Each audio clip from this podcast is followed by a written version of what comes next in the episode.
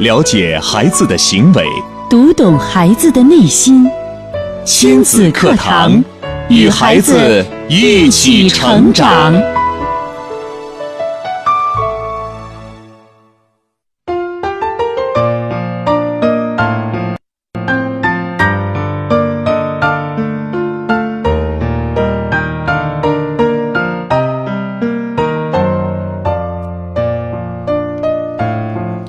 听亲子课堂，做智慧父母。我是主持人袁明阳，我是主持人吴化。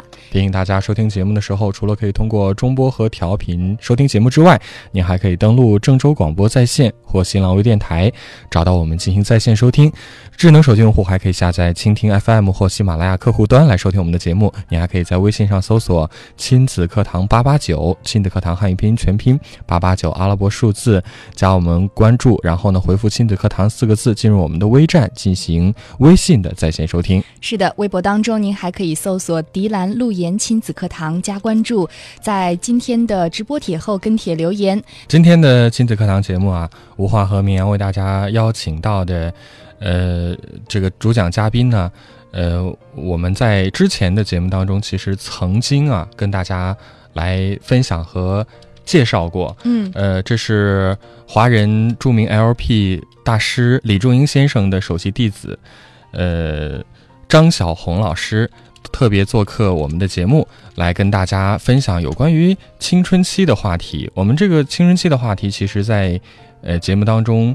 呃，也并不是经常跟大家有聊到啊，我们好像关注的更多的是零到六岁孩子教育的问题。嗯，呃，跟大家来介绍一下张小红老师吧，他是国家注册二级心理咨询师、亲子关系教育培训导师、系统排列导师、简快身心积极疗法高级导师。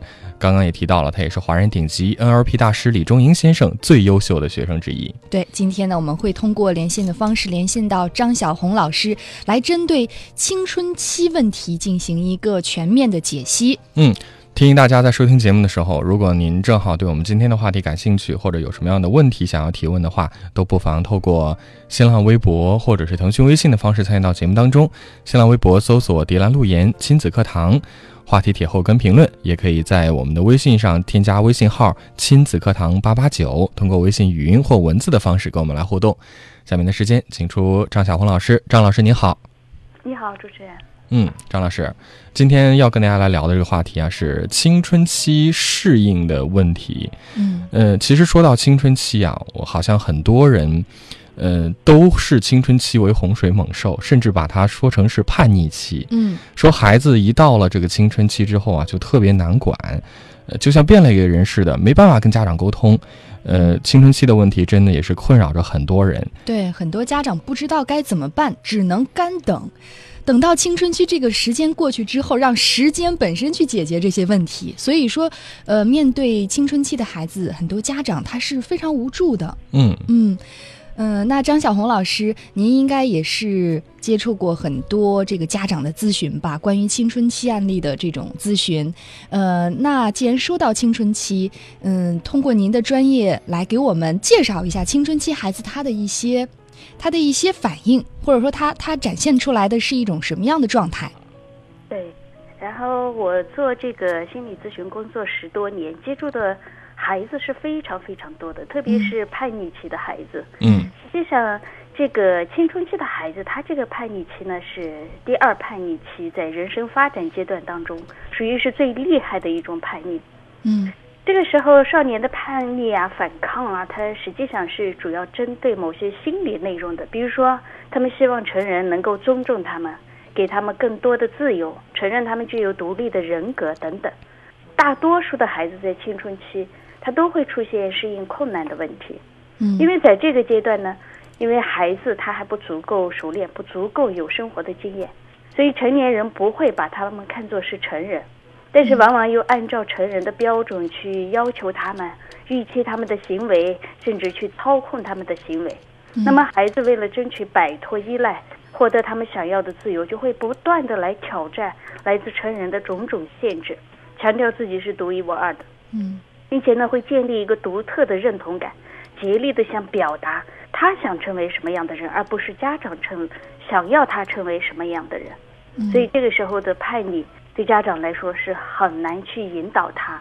如果没有一些很好的教养方式，那么就会形成家长和孩子之间直接的一个对立情况。嗯，真的是这样。我们在日常生活中啊，在节目当中也经常接到类似的家长的投诉，就他们的一些问题啊，就说自己的孩子十三四岁了，然后每天玩网游，然后不好好上学，就决定放弃学业了，都家长都特别的头疼。就是面对青春期孩子的这种叛逆的表现，就是张老师，您这边有什么样的就是好的办法可以去来帮助解决，或者说在您的日常生活当中，您接触到的这些案例当中，有没有一些比较特别的可以跟我们来分享的？嗯，这方面的是特别多的。嗯，就像这个时候孩子的他的那个身体的发育就是是非常迅速的，那么这个呢就会，但是他心理发展的速度又相对比较缓慢，嗯让他身心处于一种不平衡的状态。这个是。这个时候，他开始关注，就是我的问题，我到底是个什么样的人？我的特征是什么？别人是喜欢我还是讨厌我？所以他对批评啊，还有对期望值啊，还有生活当中的那种观察反省，都是非常非常敏感的。一方面，他们总是认为自己正确，听不进别人的意见，然后或者呢，纯粹就是为了证明自己的独立性，他都坚持维护自己的判断。而另一方面呢，这个时候他们又感觉到别人。特别是成年人、家长、老师，似乎总是会用尖刻的、挑剔的态度来对待他们，嗯，时时刻刻都在评判他们，他们会感到压抑、孤独，而且呢，会神经过敏，嗯，情绪低落的时候，听到别人低声讲话，他就觉得是议论他自己，哎，看到别人在笑，他也会认为是在嘲笑他，老师看他一眼，他也觉得自己做错了什么，家长脸色不好，又会觉得自己做错了什么，嗯。所以在这个阶段，最主要的是要引导孩子，就是他的学习，他在生活当中做的一切，包括自立能力的培养，全都是为他未来的人生打基础，而不是为家长学习。如果这个阶段的孩子还认为他做的一些事情，包括学习，是在为家长或者老师做的，那么他的这个叛逆期持续的时间就会更长一些。嗯，对孩子来说和家长来说都是很大的一个困扰。嗯，他找不到自我。对对对，也就是说，其实这会儿家长需要去引导孩子，告诉孩子，你的学习其实是为了你自己，而并不是说我强加给你的，你是为了我而学习的。是是是，这个实际上应该从小学的时候就开始引导孩子，学习是他自己的事，不是家长的事。而我们的家长因为爱孩子，没有一些得当的方式方法，总是在引导过程当中让孩子慢慢觉得他可以不学习，因为。学习是家长比他还更焦虑的事情，他看不到他学习能够得到的直接的那个后果，或者未来跟他有多大的关系。嗯，倒还真的是这样，就是我们很多家长啊，特别喜欢越俎代庖，就是自己好像把孩子的这个学习啊安排的井井有条，孩子什么时候看语文，什么时候学数学，什么时候做家庭作业，然后什么时候去休息，全由家长来安排。呃，这其实又回到一个问题，就是很多青春期的孩子的家长也特别关心的，就是孩子学习成绩一落千丈，学习成绩不好，那就是关于这个如何让孩子喜欢上学习、爱上学习。呃，张老师，您这边有什么样的高招可以给家长们来分享？实际上，只要是智力正常的孩子，没有一个孩子会跟不上学校里面的那个学科知识，嗯，都能跟得上。只不过就是说，有的孩子他还没有找到适合他的学习方法而已。如果我们的家长把决定权能够交给孩子，同时引导孩子，就是在生活当中，不是说把他送到各种培训班里面去，因为不管是在学校还是培训班，老师针对的都是全体孩子。那么每一个老师都是同样一套的这个教孩子的模式。因为我们的孩子不管在培训班还是学校，人数足够的多，嗯，没有可能根据他的个体差异性，老师单独的给予辅导。这个任务呢，就应该落在家长身上，要去发现这个孩子他的学习模式是什么样的，他是偏视觉型的，还是偏听觉型的，还是偏感觉型的，帮助他发现他学习的方式是怎样子的。只要找到适合他的学习方法，孩子都没有可能说跟不上学校的学习。嗯。关于这个学习，其实不是说到了青春期，家长在着手去关注、在做，而是从小的时候都应该打好基础。而我们现在的父母更多的关心的是：第一，孩子是否健康，身体健康，你学习好了，这两方面只要满足了就够了。但是往往呢，只关注这两方面，却忽略了孩子身心智的成熟是否成熟。比如说他的意志力培养啊，那等到青春期的时候，孩子生理上有了快速的变化，可是心理上却跟不上，就是他自己又想追求那种成熟，呃，想做到对自己的这种满意，可是呢，这长期常年积累下来，却没有给他打打好一个良好的基础，嗯他也会在寻找的过程当中去否认自己，可能自我也是矛盾的。是这个时候孩子内心的那种独立要求，他是随着自我意识意识的成长呢，他越来越强烈。那父母却没有思想准备，然后的来适应这个孩子的他的成长，他会强迫，哎呀，你要接受我的这种观点、那种想法。那么孩子呢，这个时候他会拒绝，盲目的去接受一些东西，他会觉得他要按照他自己的方式表达他自己。世界上没有天生的父母的，所以父母呢没有学习如何做父母的技能，嗯。哎，我们就理所应当的做了父母。那么就要跟着孩子的成长去学习，每个年龄阶段孩子的特征是什么，嗯。他的需求是什么，他在哪方面需要得到满足，才能支持他可以很好的在社会这个团体里面去做事情，这些都是需要家长学习的。如果不学习，那么就会按照以前的，可以说我们一代一代传统那个沿袭下来的一些模式去教孩子。嗯那么我们教出来的孩子都是千篇一律的，或者是直接对抗的。对，说到这个青春期的孩子，就是刚刚张老师也讲到了，家长其实要根据不同时期、不同成长阶段的孩子，有针对性的进行一些学习，不是说我生了孩子，然后我就理所当然的，我就可以去教育孩子。其实这些技能是需要去培养的。那针对于青春期的孩子，张老师，您给家长一些什么样的建议？就是我们应该注意哪些方面呢？家长最主要注意的就是要维护孩子的自尊，维护孩子的自尊。对，这很重要。嗯这个时期的孩子他非常非常敏感，嗯那么甚至他敏感到什么程度？他对自己可能要求很松，他可以比如说走在马路上吊儿郎当的，嗯然后呢，但是呢，他要看到家长闯了红灯或者没有守秩序的去排队，嗯他都会觉得很丢脸、很生气。哦，所所以这个时候他是很矛盾的。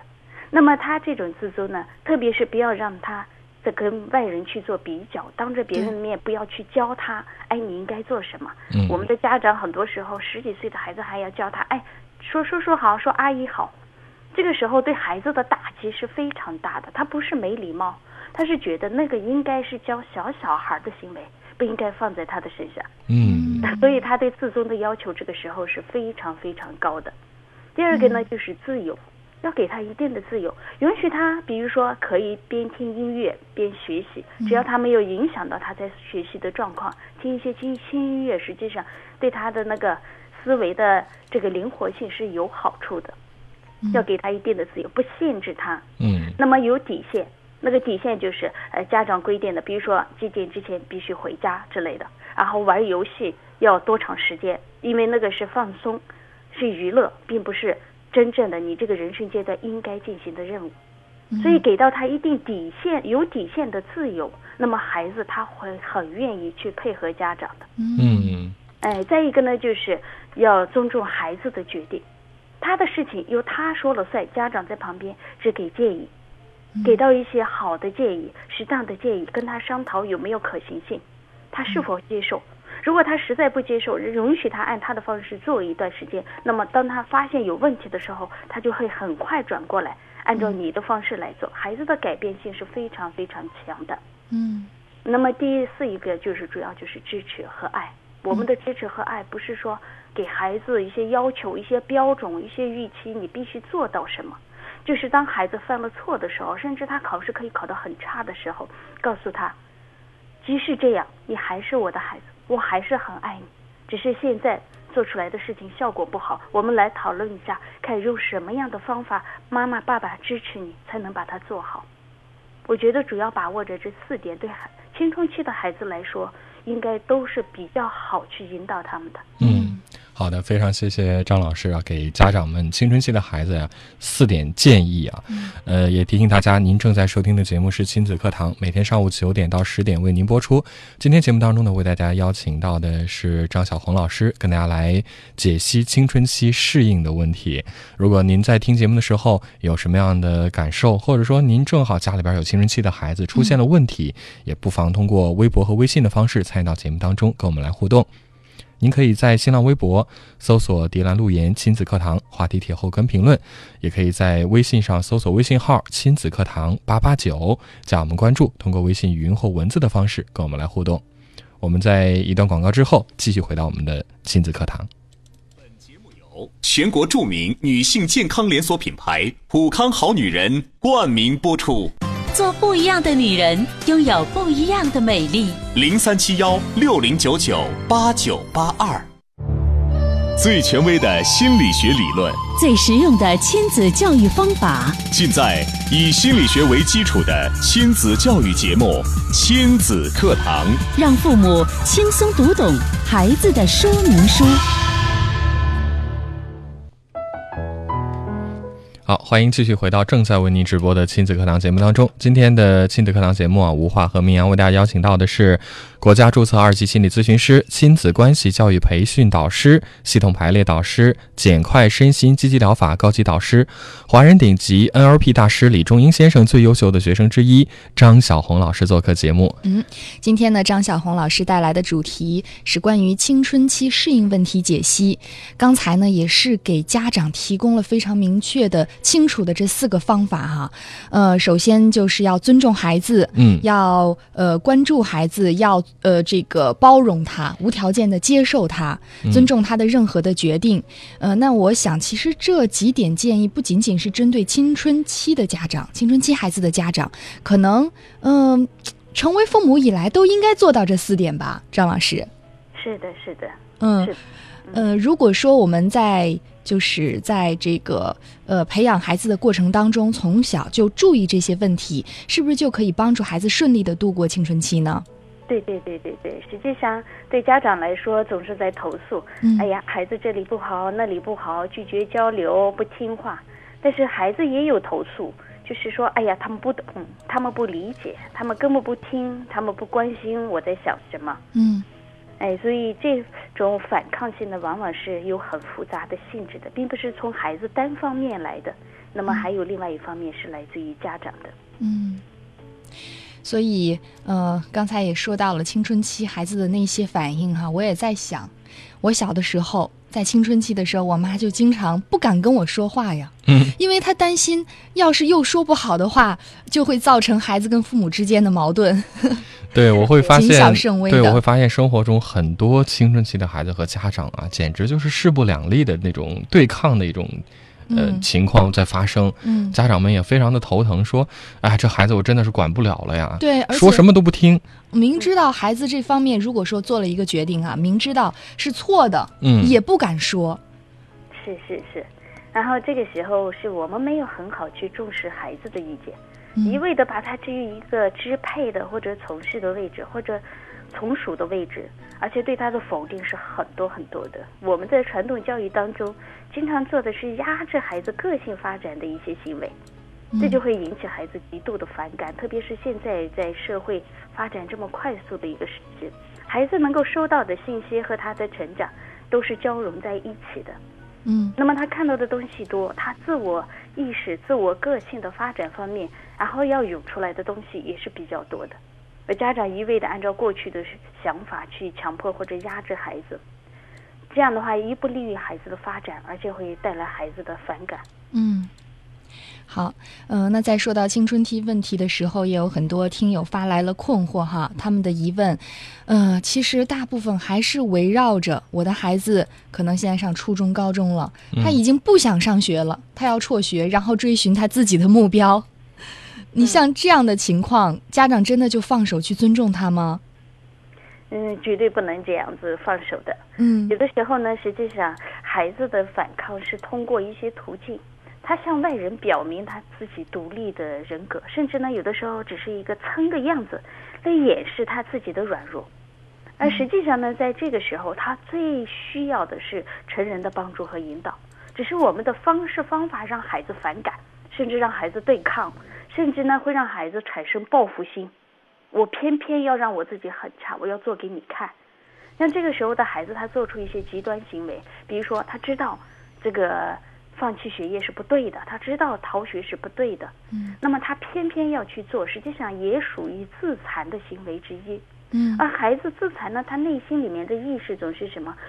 我伤害我自己来惩罚你，惩罚的那个对象就是家长，就是在长期的这个成长过程当中，家长给他压抑的成分已经太多太多，让孩子不能忍受。那么他这种的自我保护意识，哎，这个时候嗯他就要变成一个自我毁灭机制，他就要爆发了，嗯，所以是非常危险。长期压抑的过程。对对对对对，他那积压了太多的情绪。父母现在就应该去向孩子说声抱歉吗？父母是可以给孩子说抱歉的，不需要说对不起，嗯因为对不起是把自己放在一个低位，把对方放在高位的做法，所以父母可以跟孩子说抱歉。要沟就是通。我们也没有学过如何更好的做好父母这个角色，我们是随着你的成长不断的来学习做父母的。嗯那么，如果以前的一些方式方法让你觉得反感，或者呢影响到了你的一些个性的发展，我们现在坐下来好好讨论一下，你希望父母如何支持你？嗯那么我们希望你能做出什么样的事情来满足我们最起码的一个底线，嗯，这是很重要的。对，在沟通的过程当中，应该听孩子怎么说的，而不是当孩子还没刚说出口，你就去反驳或者否认。嗯对对对对对对。嗯，是的，就想对家长来说，总觉得孩子这个时候哇又不懂事，又没有感恩的心，又反抗，又不听话。但是对孩子来说不是那么一回事。前段时间在我的一个课堂里面，也是一个家长，孩子实在没有办法收拾，那个孩子也是半年多了到处跑，就是不进学校。嗯但是在课堂上上了两天课程以后，再说到给自己身边最重要的人写一封感谢信的时候，我特意让那个孩子起来，他写的感谢信是什么？在他爸爸妈妈眼里，他简直就是个逆子，嗯 就是我们所说的生活当中的不孝之子。嗯他妈妈都说的，要不然就放弃他算了，让公安局把他抓走算了。天哪，但是这个孩子写的感谢信，完全知道爸爸妈妈从小为他做了什么，对，非常的感谢。嗯甚至说，如果就是说你们能够对我稍微放松一点点，不要整天像特务一样监视我的行为，嗯我都可以好好的把我的学业完成。嗯哇，他妈妈一下抢过话头来，妈妈就在那哭啊。妈妈说：“我怎么从来没听过你说这样的话？”嗯实际上，我们也想怎么怎么样支持你，结果孩子也哭，当着几十个人的面，使劲冲妈妈喊：“你早干嘛去了？你早干嘛去了？你怎么早不说？”因为孩子也认为，一直是因为他做的不够好，爸爸妈妈是不爱他的，嗯，这就是 真的是缺乏我们爱的那。个方式和表达的方式，实际上经常是没有让相互可以沟通交融在一块儿的。嗯，爱的方式不。对对，嗯，另外就是张老师说到这个青春期啊，还有一个话题我们不得不去面对啊，就是青春期孩子早恋的问题。好像人发展到了这样的一期呃一个时期，生理和心理都有一定的成熟度的时候，嗯这个对异性的这种爱慕啊，也自然而然的产生了。可是呢，一般的家长可能会视孩子的早恋啊为洪水猛兽，对可能从小啊。我觉得没有进入青春期的时候，孩子就会呃，家长就会跟孩子讲说，你要一定要好好学习，千万不能够早恋啊，就是然后限制限制，相处要限制，而且就是一旦有一点儿的蛛丝马迹、风吹草动，家长就特别的紧张。偷偷摸摸的偷看他的手机呀、看他聊天记录啊。嗯，关于早恋嗯嗯。嗯，这个实际上，这不应该叫做早恋，对我们来说呢，我们叫青春期的情感问题，哦这，是很正常的。嗯所以到十几岁，孩子对异性产生一些好奇，然后产生想亲近的感觉，甚至呢，还有一少部分人呢，他会突然觉得有距离，这都是很正常的这个身心的一个发展。嗯但是我们总是用一个负面的增强去强化孩子注意，可以在这方面去冒一下险。比如说哦刚才我们说的，你们不能早恋啊，嗯不能，因为我们的大脑它是只能受到正面词语的指令的，所所以说，比如说我现在我说你不能想一只老虎啊，那你告诉我你脑子里是什么？想的是老虎。对，那个老虎马上到你脑子里出现。对所以我们给孩子说你不能早恋，不能早恋，孩子收到的就是早恋早恋。嗯嗯嗯那么反复的孩子收收到这份意识以后，他都会想知道早恋是个什么东西，我要不要去尝试一下？为什么不能做？孩子都是有好奇心的，哎，我去做做看会发生什么？这是一部分孩子会表现出的。嗯还有呢，实际上大多数陷入这个早期青春期情感问题的孩子呢，他在家庭里面没有得到足够的温暖。嗯所以这一类的孩子在我这里来做辅导的时候，我会通过画画让他们去呈现一些东西。嗯那么多数孩子出来的都是在家庭里面是缺少温暖感的。如果爸爸妈妈对他太严厉，或者工作忙照顾不到他，或者呢没有情感方面的交流，而只关注他的学习，很生硬、粗暴、简单的一些呃教养孩子的态度，都会让孩子在外面哇，只要一个异性稍微对我微笑一下，对我好一下，我马上感受到一份温暖，嗯我就会向他靠过去。嗯所以这个时候出现这种问题呢，不要像洪水猛兽一样的。那么给孩子灌输的一些东西信念是什么？就是说，这个世界上不管男孩子还是女孩子，不管男人还是女人，嗯，每个人都喜欢优秀的东西、好的东西。对，所以说，如果你想让这个人一直喜欢你，以后还都能喜欢你，你一直能够吸引对方，那么你所要做的就是把你自己要不断的学习修炼成一个更优秀的人。嗯，这样的引导方法特别对好。对对对，这是最简单、最有效的一个方法。很多很多孩子在我这里收到这个信息，他还会去帮助，就是嗯你们所谓的他那个早恋的对象，一块让自己都成为优秀的人。嗯。嗯也就是说，这时候这个引导很关键，你不要给孩子贴标签，说你这是早恋。其实早恋这个说法本身就带有一定的歧视，也不要说你们两个现在不能在一起，要分开。就是孩子孩子他是逆反的，就是如果你越是这样说的话，他倒是越是觉得要跟你较较劲儿。对，对对对，但是这个时候呢，有些生理方面的知识，然后一些道德观念这方面的知识都要教给他。底线是什么？不能越界。哦，然后男女之间合适的距离是什么？如果我你喜欢他，他也喜欢你，那么你们只是比普通的同学朋友更进一步，保持这种美好的关系，能够对你的人生起到什么支持作用？嗯帮助到哪些方面更好？从这些方面去引导，让孩子可以保存着那种很单纯的那种，比如说比较亲近的，嗯带有一点爱意的感觉，实际上对他的发展是有好处的。嗯，这是人生必经阶段吧。对对对对对。嗯好的，谢谢张老师啊，跟我们来分析了这个青春期恋爱的这样的一个情感的一个话题。呃，正在收听的节目呢是亲子课堂，今天为大家邀请到的呢是国家注册二级心理咨询师张小红老师，跟大家带来的这个话题——青春期适应问题解析。也希望收音机旁的家长朋友们，特别是您家正好有青春期的孩子，嗯如果您正好遇到了青春期孩子的一些问题，正苦于不知道该如何解决，都可以参与到节目当中。今天机会非常难得呀，张老师呢会用他的这个呃非常高效的方法呀，嗯立竿见影的给帮您来直接解决问题。是的，您可以透过以下几种方式参与节目当中来。是的。新浪微博关注“迪兰路言亲子课堂”跟帖留言，腾讯微信平台可以添加“亲子课堂八八九”，亲子课堂是汉语拼音，八八九阿拉伯数字。亲子课堂正在播出，欢迎您参与讨论。新浪微博关注“迪兰路言亲子课堂”，话题帖后跟帖评论。手机微信搜索“亲子课堂”，关注后发送语音或文字。如果您在家庭教育中有任何问题或困惑，现在就可以拨打亲子课堂教育热线。亲子课堂，您身边的教育专家。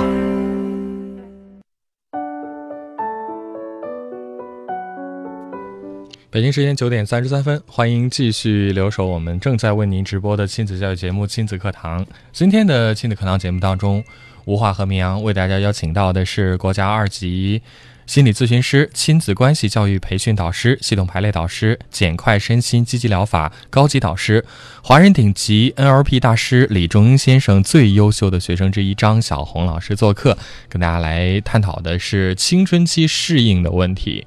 欢迎大家这个时候就可以透过我们的微博和微信的方式参与到我们的互动当中来。新浪微博搜索“迪兰路言亲子课堂”，话题帖后跟评论，也可以在微信里搜索微信号“亲子课堂八八九”，亲子课堂汉语拼音全拼八八九阿拉伯数字来参与我们节目的互动。这会儿呢，已经有朋友打来热线了，我们一起来接听一下。这是施女士，施女士您好。施女士，哎，你好。哎，施女士，您的电话已经接到直播间了，有什么问题可以向张老师请教？哎，你好，主持人好，听到了吗？嗯，听到了，您的电话已经接到直播间了。哎，好，老师好。呃，我就有几个问题想咨询一下。刚才在那个内容里听到，就是说有视觉和听觉这两个，然后我就想问一下，如何发现孩子是听觉或者是视觉的人？然后听觉和视觉又有什么区别？如何来培养？喂，张老师，好好，哎我听到了。呃，这个呢，肯定是要经过专业的学习才能懂得的。呃，比如说我在九月份的时候，在郑州会去开我有一个亲那个快乐父母的一个训练课程，它是一共六天的一个课程，分两个阶段。那么在这里面就会专门教家长去学习如何去识别，然后孩子包括身边的人，包括我自己是属于能用哪一种感官来做思考的人，是感觉型的人，还是听觉型的人，还是视觉型的人？这个是要经过专业学习的。哦，是女士听明白了吗？这个，嗯，因为我自己感觉我就是一个听觉性的人，然后我就有件事我听完之后给我自己看的时候，我记忆深刻，但是我就不嗯不知道怎么去发孩子。呃，不太清楚，不太听得清楚。嗯，施女士，您再说一下，您的信号可能有点问题。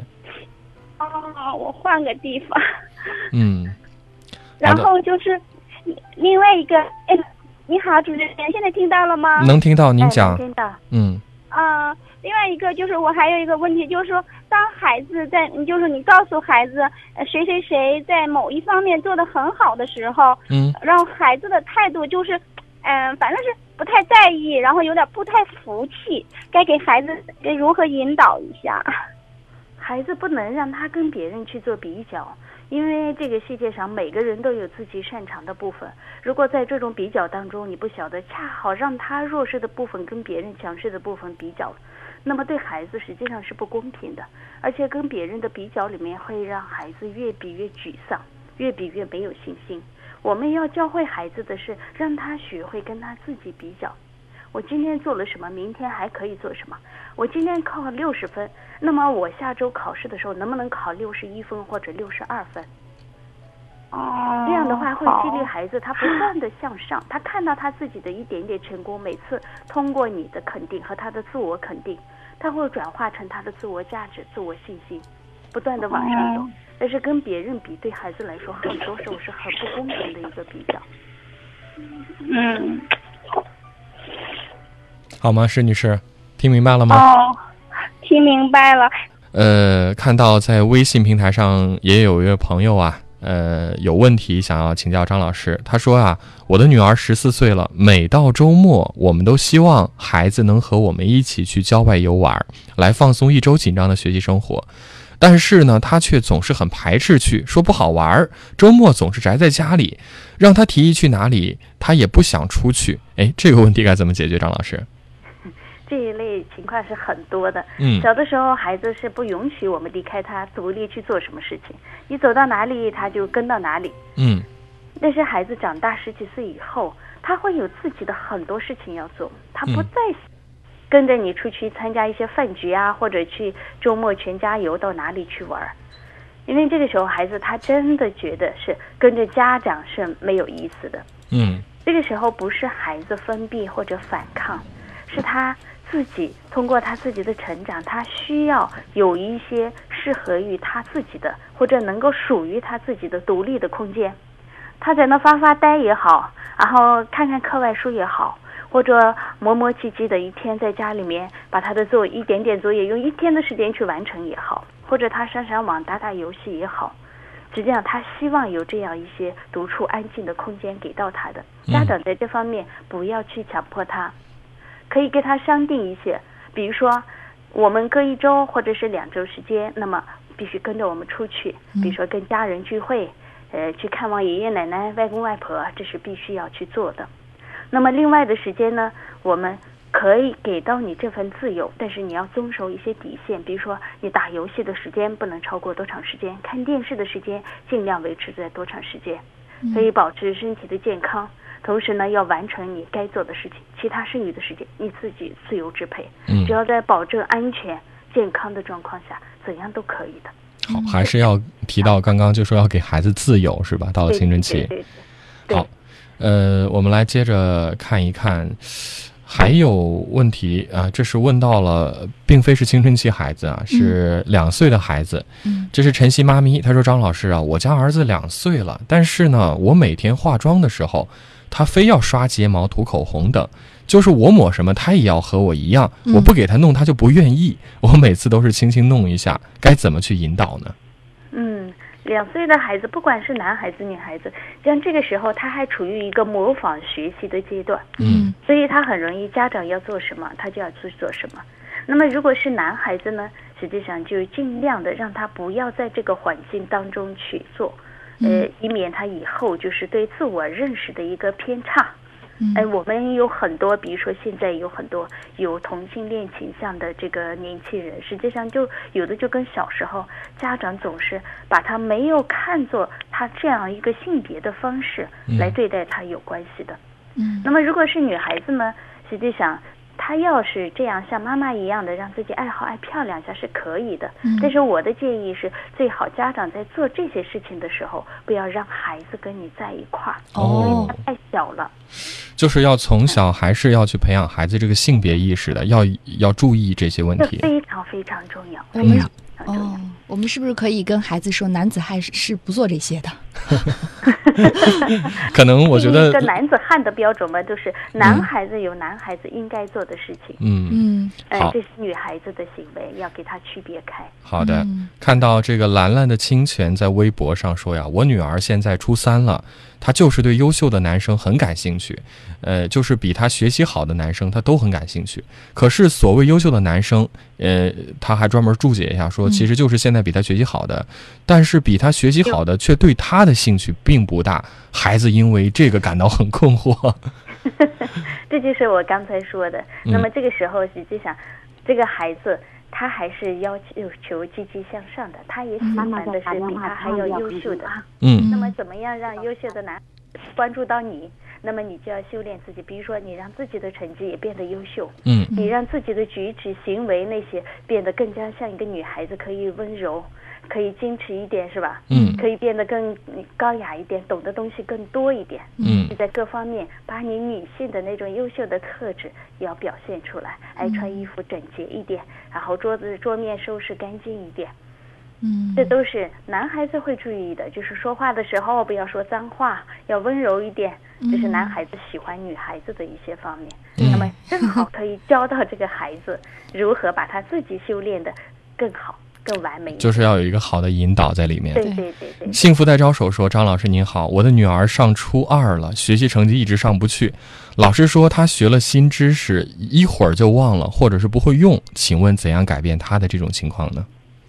对，这个责任就不单单是老师那里的了，因为老师只负责教，他没有可能说是来督促这个孩子反复的去复习，而人的记忆都是这个样子的，嗯他总是有短时记忆、长时记忆。我们想让孩子把它记忆下来的话，那么就要回来教会孩子反复的去复习，特别是理科方面的知识。嗯嗯，孩子学了知识以后马上就忘，往往跟他的注意力比较分散有关系。嗯那么在家里面就要注意多肯定他注意力可以集中的那个时刻，他能集中十分钟、十五分钟，马上肯定他。如果你把这种集中的精神放在学习上，你会得到怎样的一个效果？嗯在学习的过程当中，这样的孩子不要让他长时间的坐在书桌前面学习，他注意力还反而更难集中。哦那么怎么样呢？分阶段的，嗯让他在那认真的、全副精力集中的，先从十分钟、十五分钟开始，马上完了就让他休息一会儿，再重新开始学习。那种阶段性的，慢慢的会训练他注意力越来越集中。嗯，嗯对，这样他学习的那个效果也好比较好，他收到的东西就不容易马上遗忘，他注意力不那么分散，他就会留存在他的脑海当中。好的，这是张老师的分析，可能是，嗯、注意力方面出现了问题。那这位妈妈应该去观察一下，看看是不是这方面的问题。对，今天张老师跟大家来分享的是青春期孩子的一些问题啊。如果您正好有这样的困惑，欢迎您在新浪微博搜索“迪兰路言亲子课堂”话题帖后跟评论，也可以搜索微信号“亲子课堂八八九”，亲子课堂汉语拼音全拼八八九阿拉伯数字，通过微信的方式跟我们来互动。亲子课堂正在播出，欢迎您参与讨论。新浪微博关注“迪兰路言亲子课堂”，话题帖后跟帖评论。手机微信搜索“亲子课堂”，关注后发送语音或文字。如果您在家庭教育中有任何问题或困惑，现在就可以拨打亲子课堂教育热线。亲子课堂，您身边的教育专家。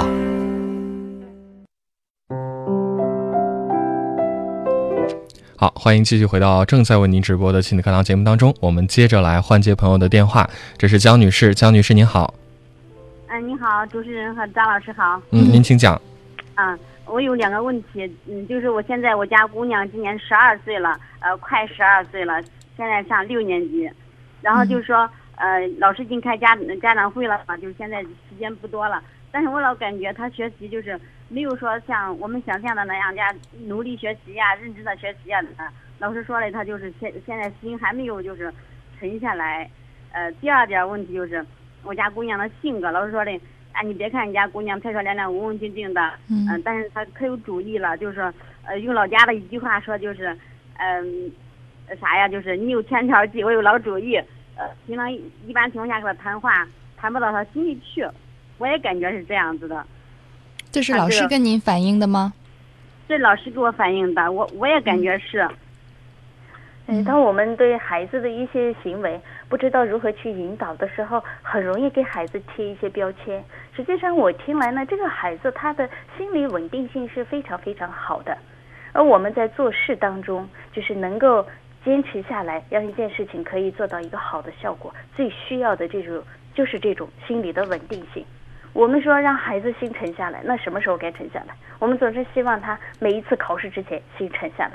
每一次大考之前、升学之前又心沉下来，而对孩子来说，所谓的沉不沉下来，他甚至都不能理解那究竟是个什么样的意思。如果他按照他的方式一直做得比较好的话，那么就去支持他、鼓励他。如果你觉得这个时候他有点松懈，或者不利于他考上一个更好的学校的时候呢，就跟他一块来建立一个目标，问问他到底想上怎样的学校。那么家长是了解这些学校的，这些学校里面哪方面更擅长，在哪方面更适合这个孩子，然后离家的远近啊，然后学校里面的环境啊这些，跟孩子来做一个分析，让他选择。那么选择的话，如果上这些学校需要哪些方面的准备和特质，交给孩子就可以了，他应该会自己知道怎么样去做得好的。就像这位家长说的，孩子很有主意主意的一个人。那么你不要去灌输他一些东西，只是引导他自己去拿一些他自己想要的东西，他就能够做得很好，不需要去担心的。哦，嗯嗯，我我老是感觉像嗯，他这种性格也不知道好不好。嗯，每次跟他谈过话以后，要是我的话，我都会心潮澎湃呀，咋回事？赶紧赶紧，就是好像可可用力，可可努力。他好像还是按他的方法。那么你觉得努力是个怎样的标准呢？嗯，对于我们自己也没有一个标准的事情，去要孩子硬要去做出来，那对孩子来说嗯真的是很不公平的，对我们来说也是很可笑的事情。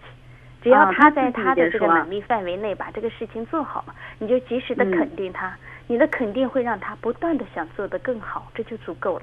嗯哦，他他自己也说，他说一个小升初你都让我呃，就是呃能能封闭起来，我要上高中了怎么办？是啊，我上大学了怎么办？我以后工作啊我还要不要活了？让孩子有希望啊。对对对对对。啊，你说那这样子就就让按他的方式，然后嗯再加上我正确的引导，对，多肯定他，这个时嗯候肯定非常重要的。嗯，行啊，我昨我刚才一听啊你的节目，我都感觉我昨天做错了，我又拿住他跟他班里其他的同学比了。嗯，好，那江女士听到心里，以后注意就好了。而且呢，性格也没有好坏之分嘛，对还是多肯定孩子。对对对对，没有好啊，坏有时间我也感觉他这种性格应该是好的吧，不被不会 不轻易被别人那个一说都都改变。很有主见啊。啊，对对对，然后 有时间我也感觉他他太有主见，应该也不行吧。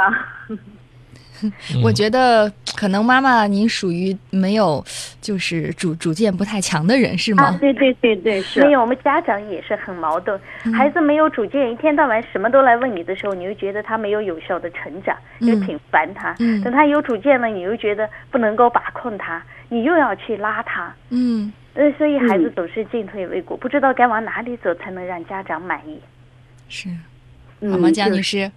嗯，好的，好，坚持听节目。好好好，嗯，好，谢谢谢江女士。嗯，好，希望张老师的解答可以对您有所启发和触动。这个徐宝林在我们的微信上说呀，想请老师再讲一下刚刚开始讲的青春期家长应该注意的四个注意事项。他说，因为听得晚了些，还说是五年多的老听众了。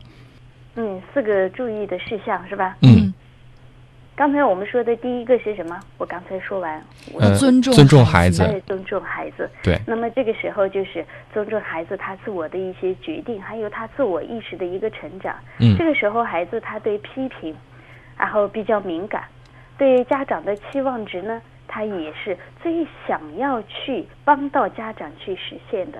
而家长的要求总是会随着孩子的成长不断的去也往上增长。嗯那么孩子做事情，实际上他做的所有的事情，一方面是为了让他自己得到一个成功愉悦的感觉，另外一方面他也想让家长满意，用这种方式来表达他对家长的爱。嗯孩子能够对家长表达的爱，就是他做出一个好的成绩来。对对，所以我们不断的提高要求，没有尊重到孩子，比如说他的个体差异性，然后他做事的快慢，然后他的一些注意力不那个集中还是不集中这方面的一些缺失或者一些好的方面的时候，孩子就会觉得，这个时候家长是永远看不到他做的事情的，嗯。他就会觉得没有得到一个尊重的感觉。嗯。哎，所以这也是尊重里面其中的一个方面，因为这里面涉及的东西太多了，所以在这里几句话是讲不出来的，好的需，要去参加一些专业方面的学习才可以的。嗯，好的，也跟徐宝林朋友讲啊，这个节目结束之后，我们还会将这期节目的录音上传到网络上，您也可以就是反复的收听啊，将遗漏的部分再给补上。呃，俊妈咪有一个问题啊，她说我的儿子突然出现我们不知道的玩具，之前有了一个说是捡的，今天收拾他的被子又被发现了一个，该怎么去询问呢？这个是一定要去问的，一定要搞清楚是从哪里来的。嗯嗯，因为很多时候孩子不知道，比如说他自己没有这个东西，嗯或者不敢向家长请求去得到这样东西的时候，嗯拿了别人的东西，一次两次无所谓，等别人发现了以后，如果说他是小偷。那么贴了这个标签以后，从此以后，这个跟小偷相关的这个羞耻感会一直伴随他一生的。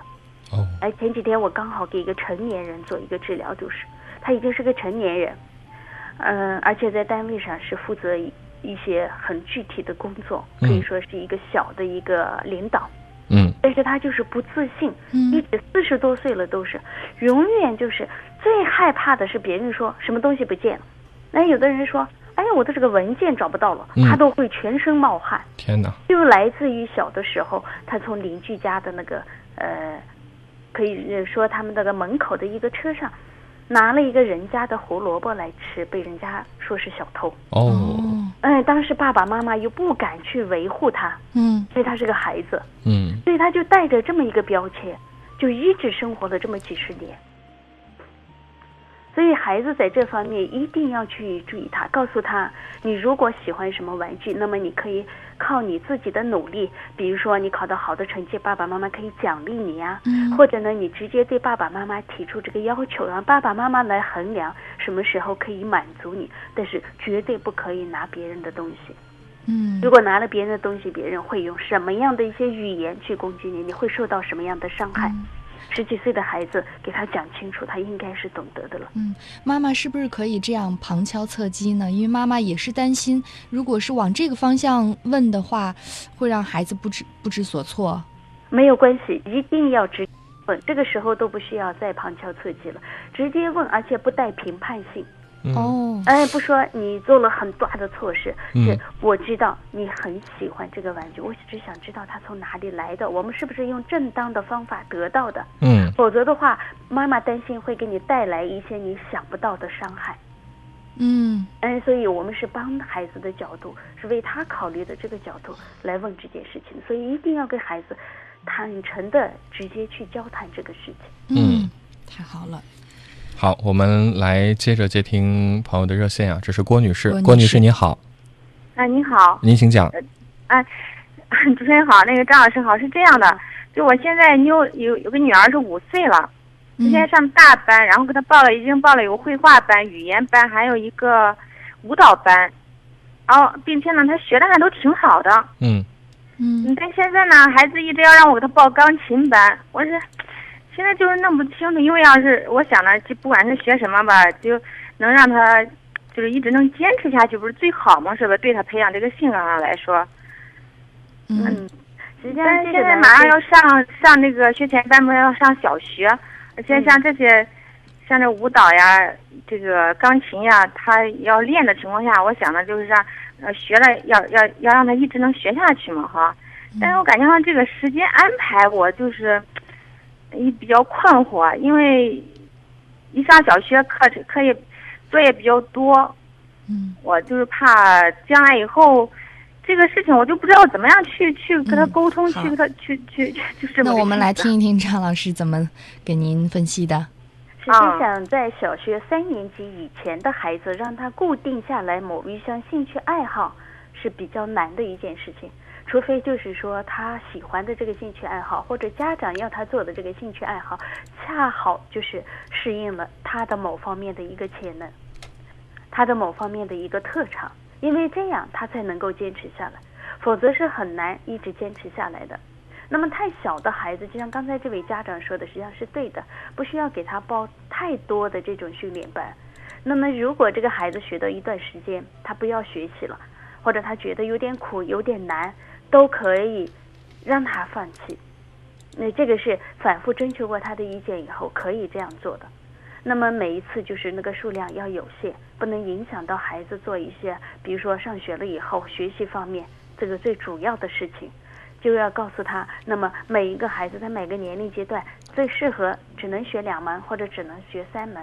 嗯那么你要学的多了，实际上在这里面呢你做不好，或者呢老师也不接受，然后你去多学一门，以这种方式去跟孩子做一些交流，因为他还不懂得嘛。嗯呃，但是没有可能期望像这个家长说的，我希望他学了某一项，他可以一直坚持下去，一辈子都坚持下去。三年级以前的孩子是做不到的。嗯，所以不要抱期望值太高了，否则在孩子愿意要去放弃的时候，家长不愿意，很生气。嗯，好，这个郭女士，首先哈，认识之后心态上要放平。如果有一天孩子不想学了，那也是正常现象。孩子还小，培养他的兴趣，丰富他的生活。啊，也就是说现在，嗯、既然他想学，就是现在先让他抱着，然后先让他学着，是吧？然后以后呢，如果说他不想学的情况下呢，就以后再减，是吧？慢慢的来，是吧？嗯，也可以这样子的，但是每次都要反复的争取他，还有你要去观察这个孩子究竟他的特长适不适合这方面。如果真的适合这方面，可以鼓励他坚持，然后把不太适合的去掉，或者由他自己来选择。嗯，你们帮他把关就可以了。好吗，郭女士？啊，好，谢谢啊。嗯，好，好，谢谢郭女士。看看时间啊，今天我们的节目也接近尾声了，非常感谢张老师做客节目啊，跟我们来分析了这个青春期适应的一些问题啊。嗯呃，也希望以后有机会啊，可以再请到张老师做客我们的节目。嗯，呃，有很多朋友问到，就是张老师有没有微信啊，或者是微博的方式，可以在网络上联系到张老师的？张老师，嗯，有是有，但是因为我每天的课程特别的多，所以我很少在这个上面去说一些话，哦 简写说话。微信、微博倒是都有。嗯嗯然后微信的呢，就是报一个手机号是吧？嗯，微信号，您说，呃要不您说您的微博微博的名称吧？嗯，呃，就心理咨询张小红。哦，心理咨询张小红。哎，对对对，好，日遥小这个红色的红色的红，对好对对对。好，谢谢张老师的做师客。嗯